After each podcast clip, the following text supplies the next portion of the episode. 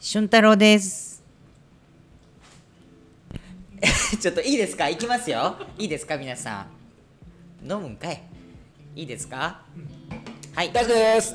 俊太郎です。アモルです。俊介です深夜のファミレスです今夜は漫画の話をしようということで世の中で一番曖昧な場所ファミレスと生まれる不後思編ス議タートな番組 で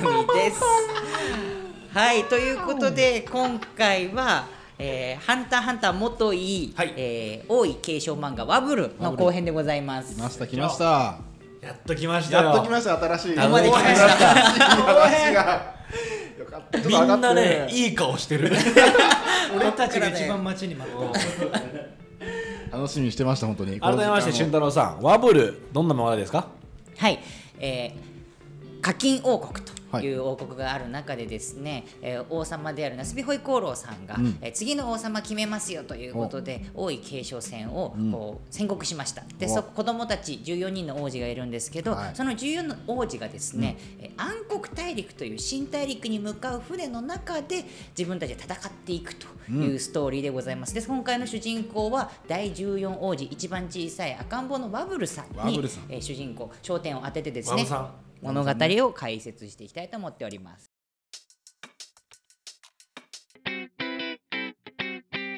のワブさんはでもね、今んとこ勝ち筋ワブさん、ごめんちょっあごめんとアブさんみた田な田舎っぽい感感じになっちゃっじアブさんた。ワブさんね。勝ち目がまだ見えてないもんね勝ち筋が見えてないんですよ見えてないよね。さっきのおさらいも中でもちょっとねうん出ましたけどまあこの王位継承編っていうのはねうん殺し合いなんですよね果ね的にねなんで殺し合いなのって思うじゃないですかえ。もだってねうねやめてよって感じじゃないですか殺さわな殺し合わなくてもいいじゃない。じゃないですか、ねでも、うん王の放つ一言によってあ、はいこれ殺し合いないんだなって思うんですよああるんだそれが。はいなんかさっきはあれだね歴史としてそうだからみたいなもちろん、うううでもじゃあ殺し合えって言われるでしょ、まあまあまあ言わないよだからね。ニューヨークに行きたいかいやノリです、はいはいはいはいはい。ここセクイズに今ごめんなさ いよかったよかった。どうでしたウルトラクイズのね。スッとわかるかなうん突っ込んでもらってもいいですか寂しが寂しがっててアブさんのとこらへんからからずっともオうッケーオッケー。絡まってたんでみんちなょっと多分ね聞きたがってるんそだれね。こんここセクイズなんやりますか なんか言うんですよはい那須ホイコロさんが、はうい、ん暗黒大陸に行くまでの船の中で、うん到着するまでに、うん生き残ってたやつが国王だって言うんですよああ言い方の問題だねそれ。そう言い方の問題だね完全に。大人だからうん文脈、なるほどね。そういう下品な言葉は使わないと。使わないですようんだってそれ言っちゃったらアウトですからねそうだよね。確かに国王のその尊厳にも関わるもんね。だしそもそも法ってのありますよちゃんとあそっかそっか。あの課金王国、うん王国なんですけどかなり中身ちゃんとしてるんですよ、あ王だから絶対とかじゃないんです、はいはいはいある程度法整備もされててあ、ちゃんとあるんだね。王同士は、うんそれは殺し合ってしまったら、うんそれ殺人罪じゃないですかってなるほどんでねすよ普通うんに、うんでちゃんとその、えー船の中にも裁判所があってうん。はあとて。も秩序だったものになってるんですよねなるほどね。あじゃあ表だっては殺せないってことそうですしかもねあの船の中の VIP、その国王たちがうん住んでるとこは、もう居住区14個きれいに分けられてて、はいはいはい、もはう移動する時間も全部管理されてて、い、なるほどだから同じ同じどなんてうんだろう廊下でうんすれ違わないようになってるんですよ、まあ危ないもんね全部の時間きれいに分けられてて移動時間が、そのくらい徹底されてる中でもうどうやってね決めていくんだっていなうるででしょも一個気になったのはやっぱ支持者がいるんじゃないと思ったその国王ごとに、う、うんうんごめんこう予想だけどね、あいいですねいいですねそうそうそう支持者たちがいてそいつらがこいつは国王になってほしいって言って味方してくれてまあこう攻撃するというかまあまさにまさになんかそういうのもあんのかなとかその空気ございます、うんただその船の中で、うん国王たちがいる居住区って、うんもう特権階級しか入れないんですよああそっかそっかなので第1王子第4王子とか、うん自分らの軍隊を持ってる人らは、うん自分らの軍隊を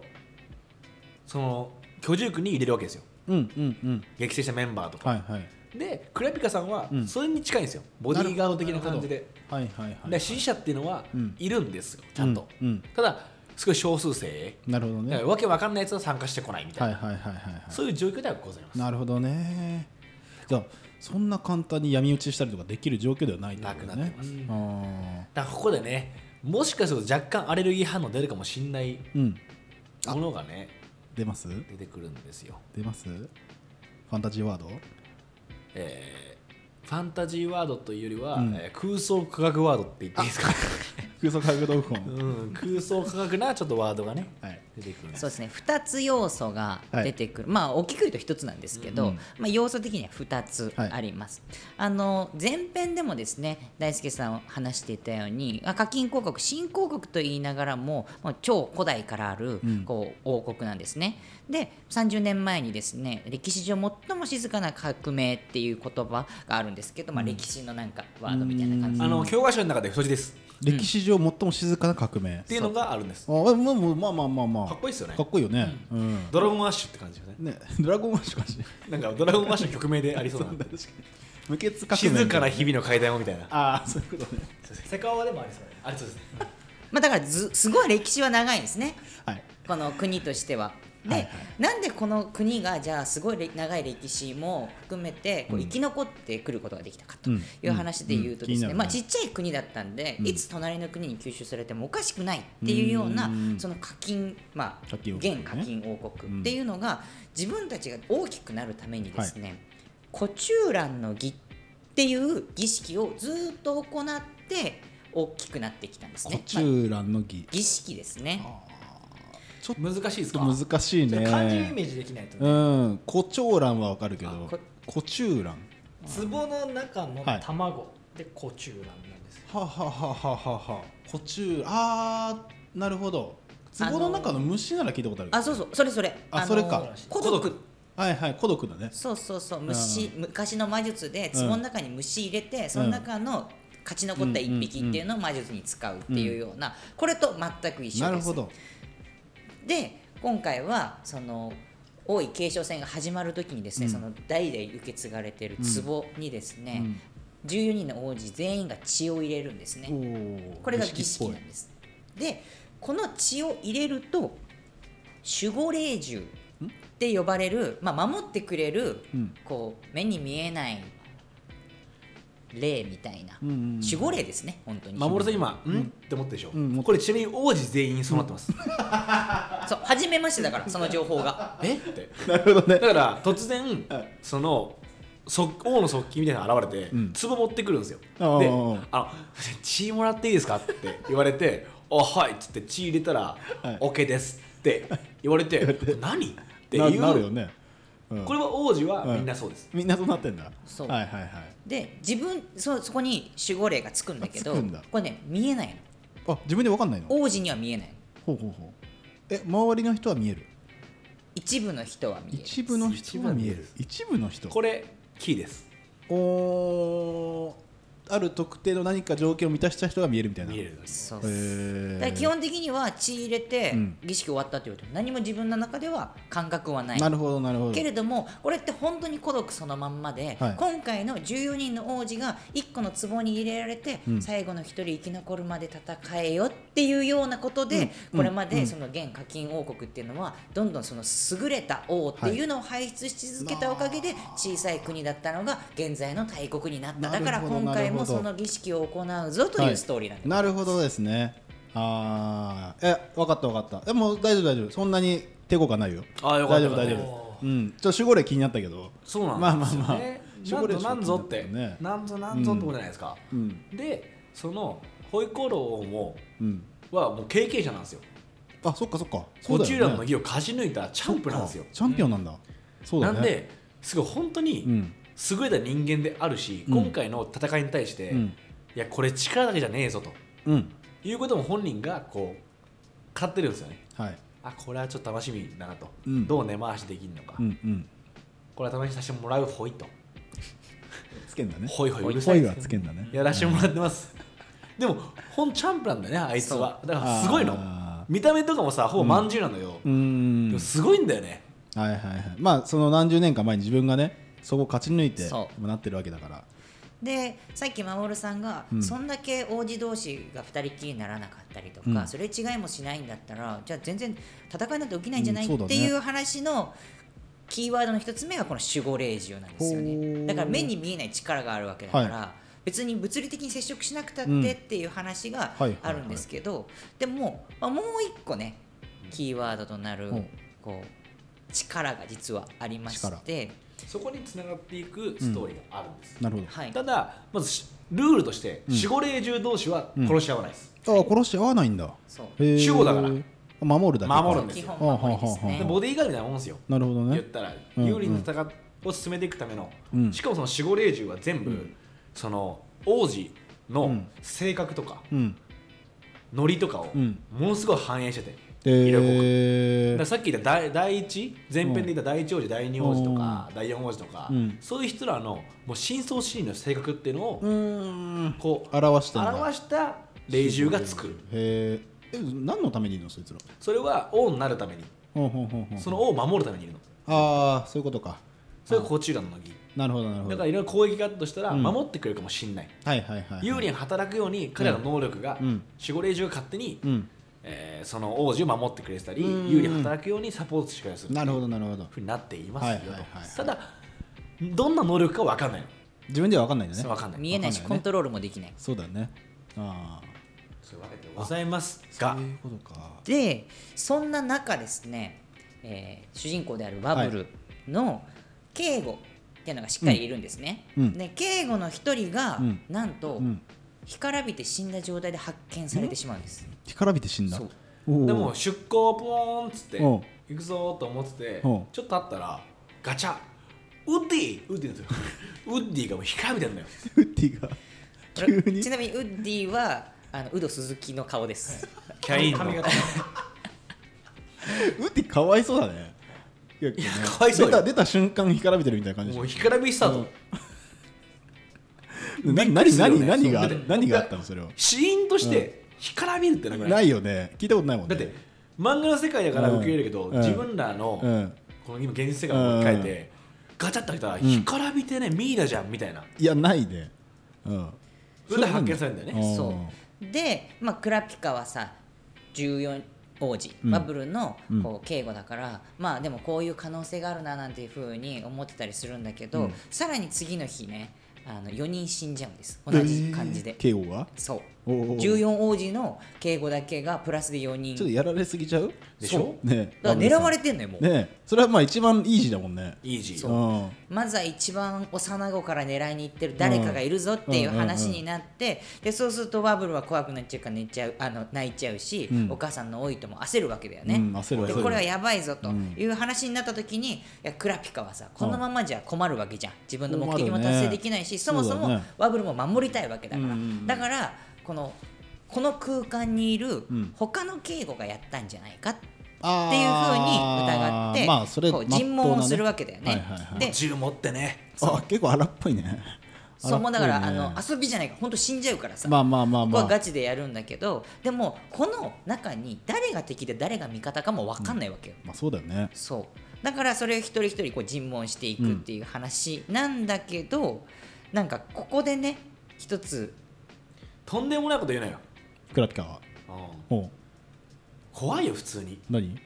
なんか念って言葉を使うの突然年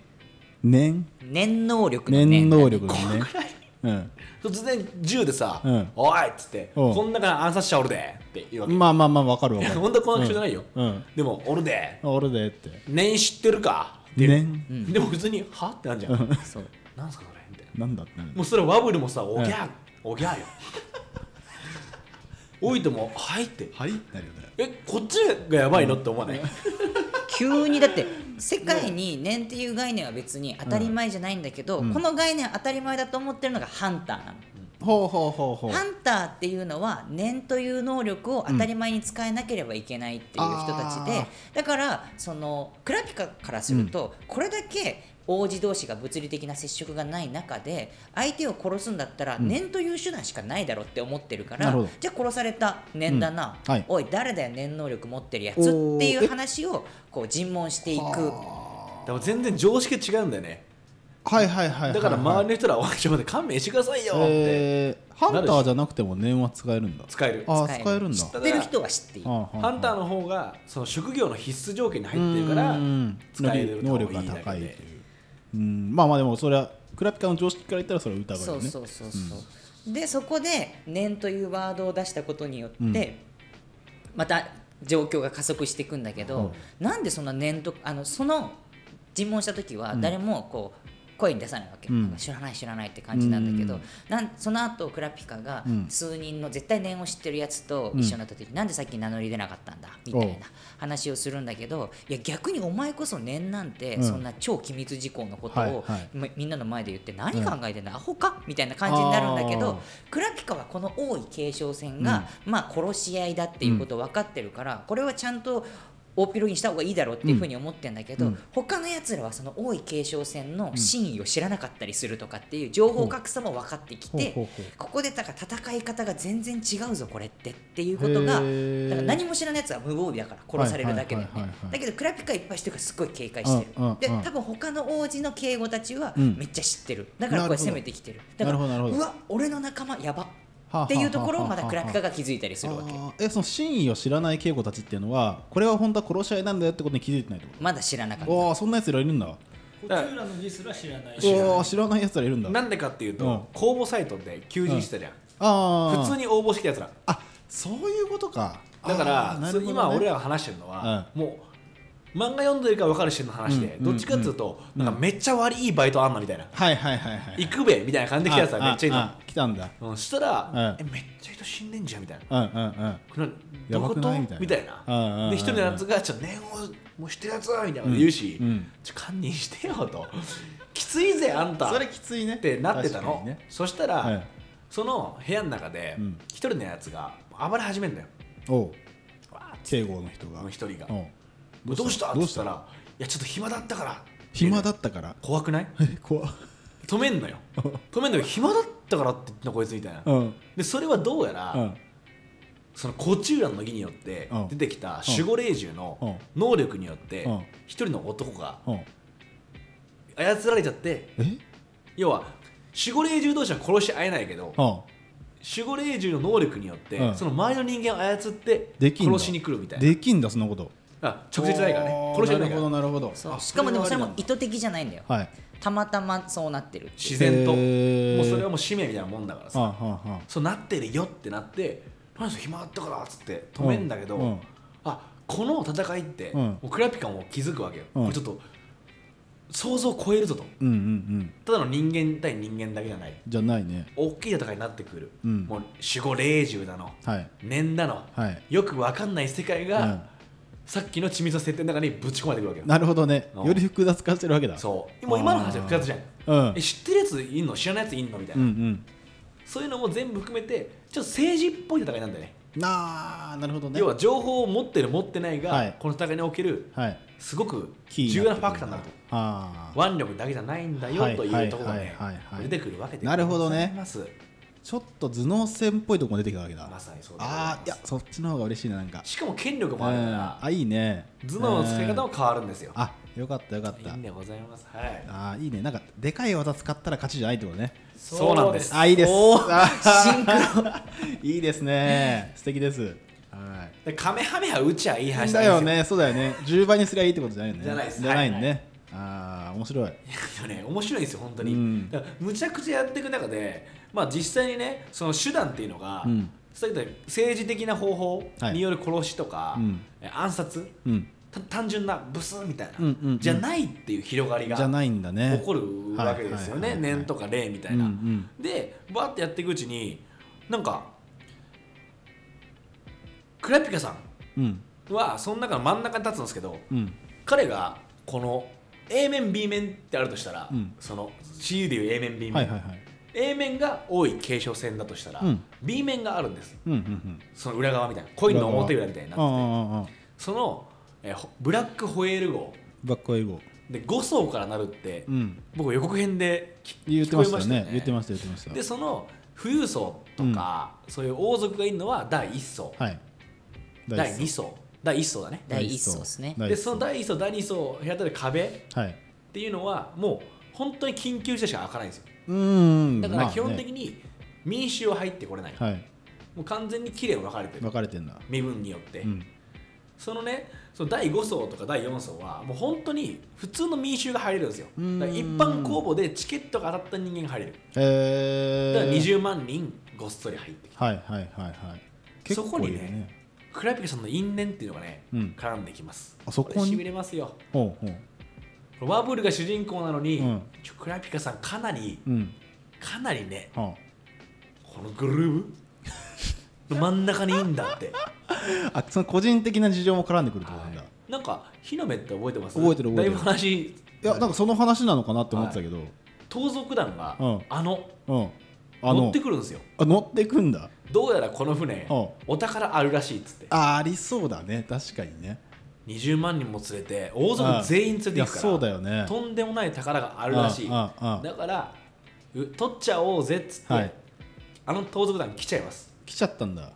あーなんかいろいろ入り混じってきたねそうなんですよ、ねだから単純な王位継承戦、うんでクレビさんの因縁うんでつながってるんですよね、はいこっちは目ではいはい取り返す、はいはでこっち側はその盗賊団乗ってきた、うんしかも盗賊団は盗賊団で別のね、うんなんかあったりするんですよねはい目的がほややこしいっすよここかうらあるんだこれはこれで、まあ、因縁盗賊団にとっての因縁なんですけど、盗賊団の人たちはめちゃめちゃ仲間意識が強いんですよね、うんあのだからその仲間がやられたらやり返すっていうような精神が根付いてるんだけどこれはね結構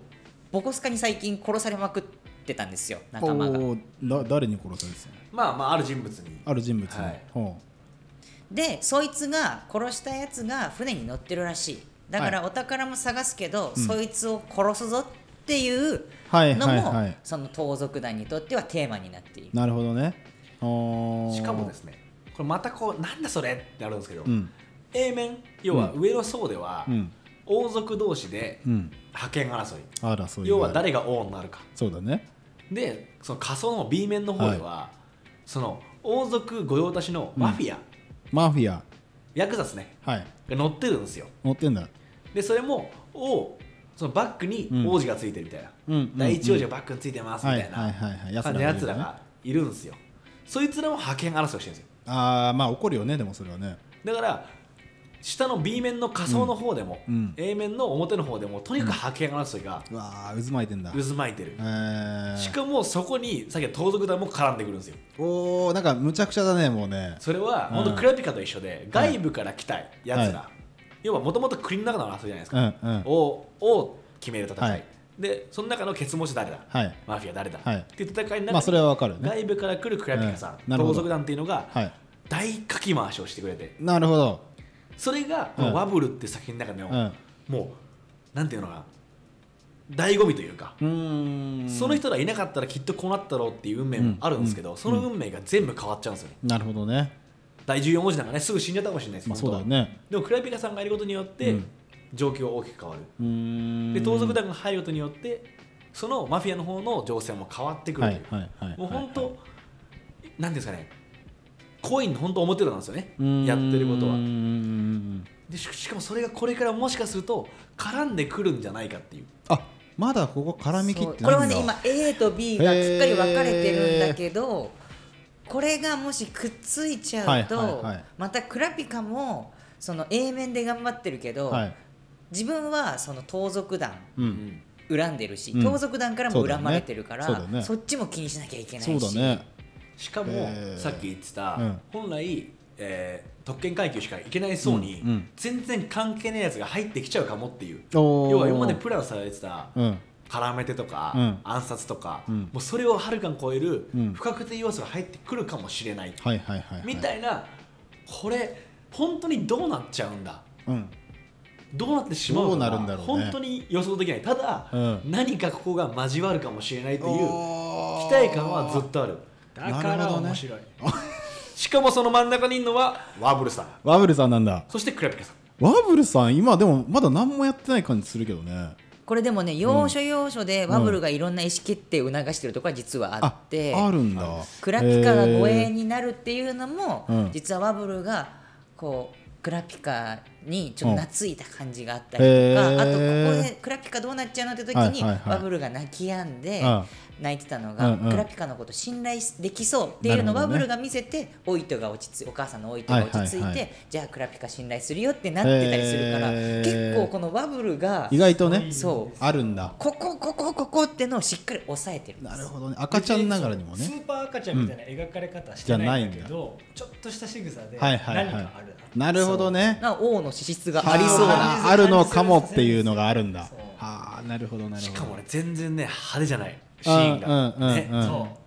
うとにかくねちょっとした仕草とか、えーワクワクさせてくれるいいですね今ここまで聞いて、はいあなんかそういう感じかって分かってきました分かった分かった、はいうんこうなったらあれですね連載再開したらもう追いつきそうっすか、3巻4巻読んだら、まあそうだねちょっと追いつけるかもって思ってきたけどねそのくらい、うんこの「ハンターハンター」うんちょっと戻りますけど、うんうんあのマブルから話を、うんうんうんハンターハンター」って漫画は、うん設定がもうすっごい作り込まれてるんでああそのなんとか編だけ読んでもはい楽しめるんですよ、え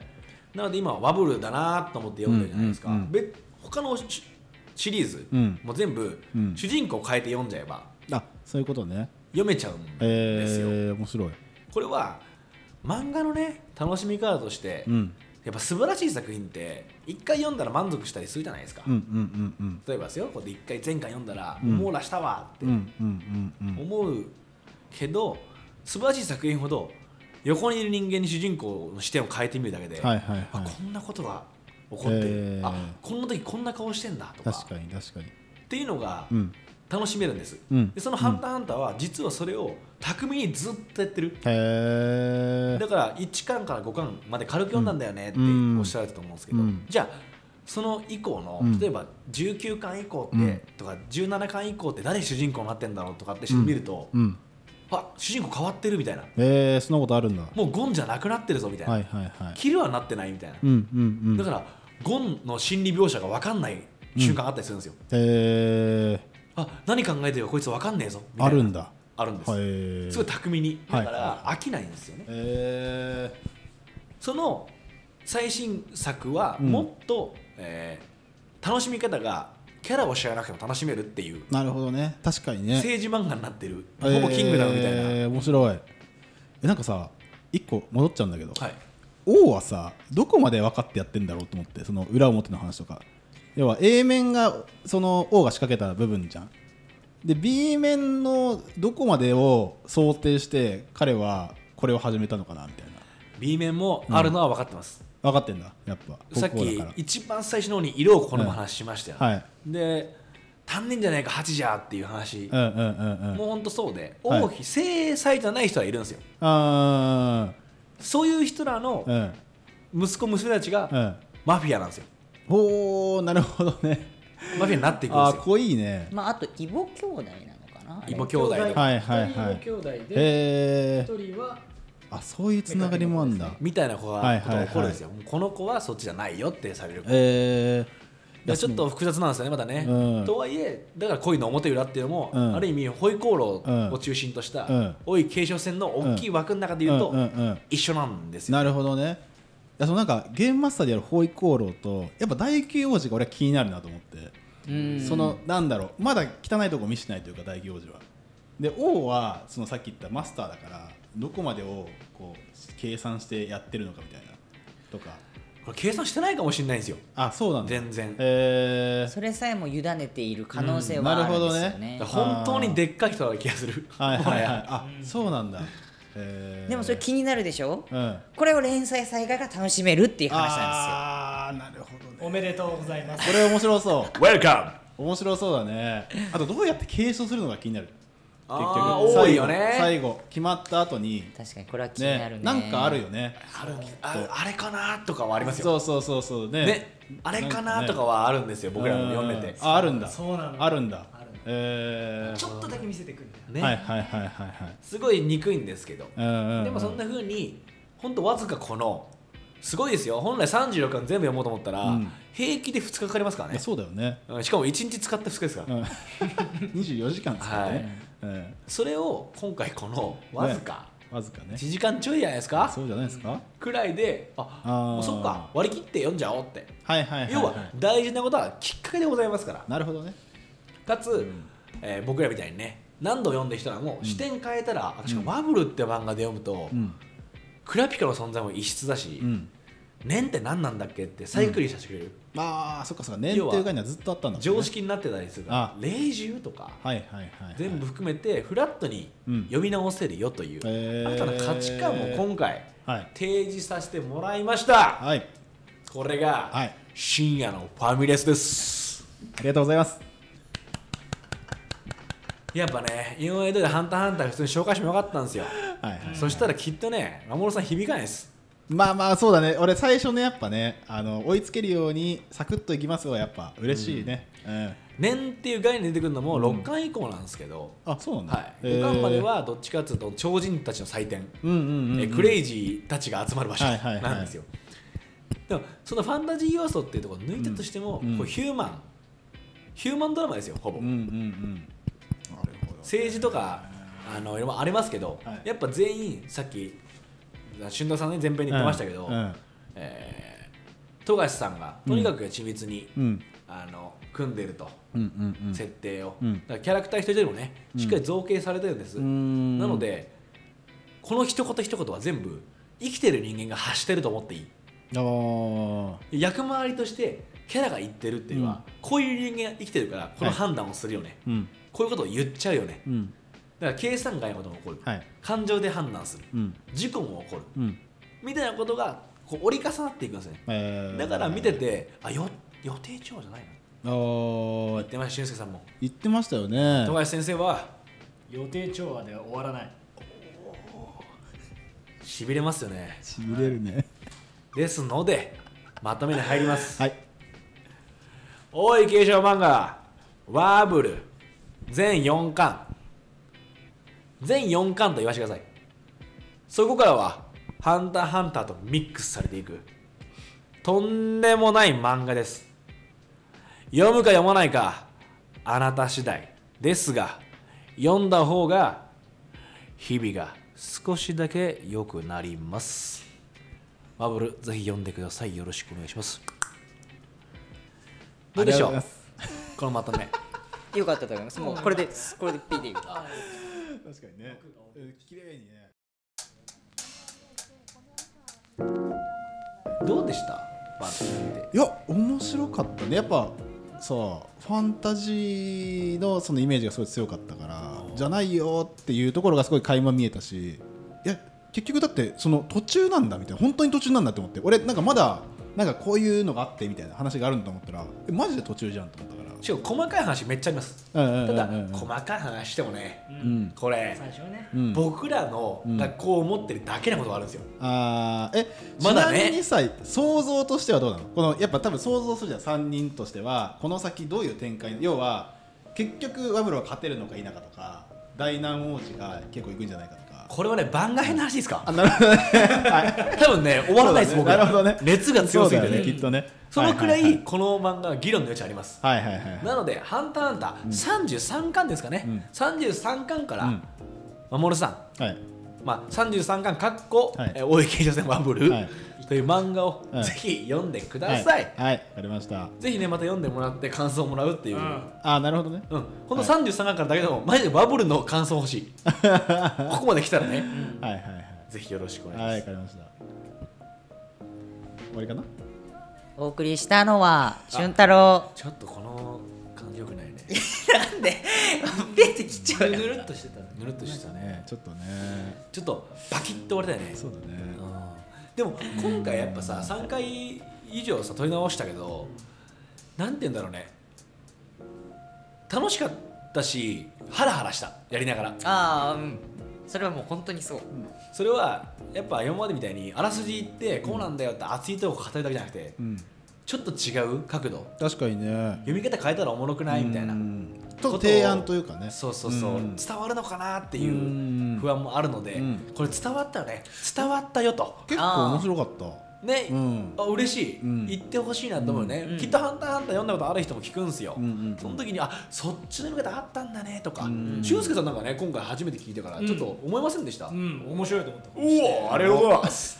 嬉しいですね嬉しいこれ、はいい、い切り口だよねいやよかったよかったその声を本ね Twitter とかさ、はいインスタグラムなのね、はい何でもいいんです Twitter 僕らに届か形でね、はいくれるとぜひぜすぐにいいね、はいえーすぐにフォローし ます んで引き続き週の話をよろしくお願いいたします,、はいお願いしますお送りしたのは俊太郎当によかった守でした俊介 大好きちゃんでしたシャワー守でした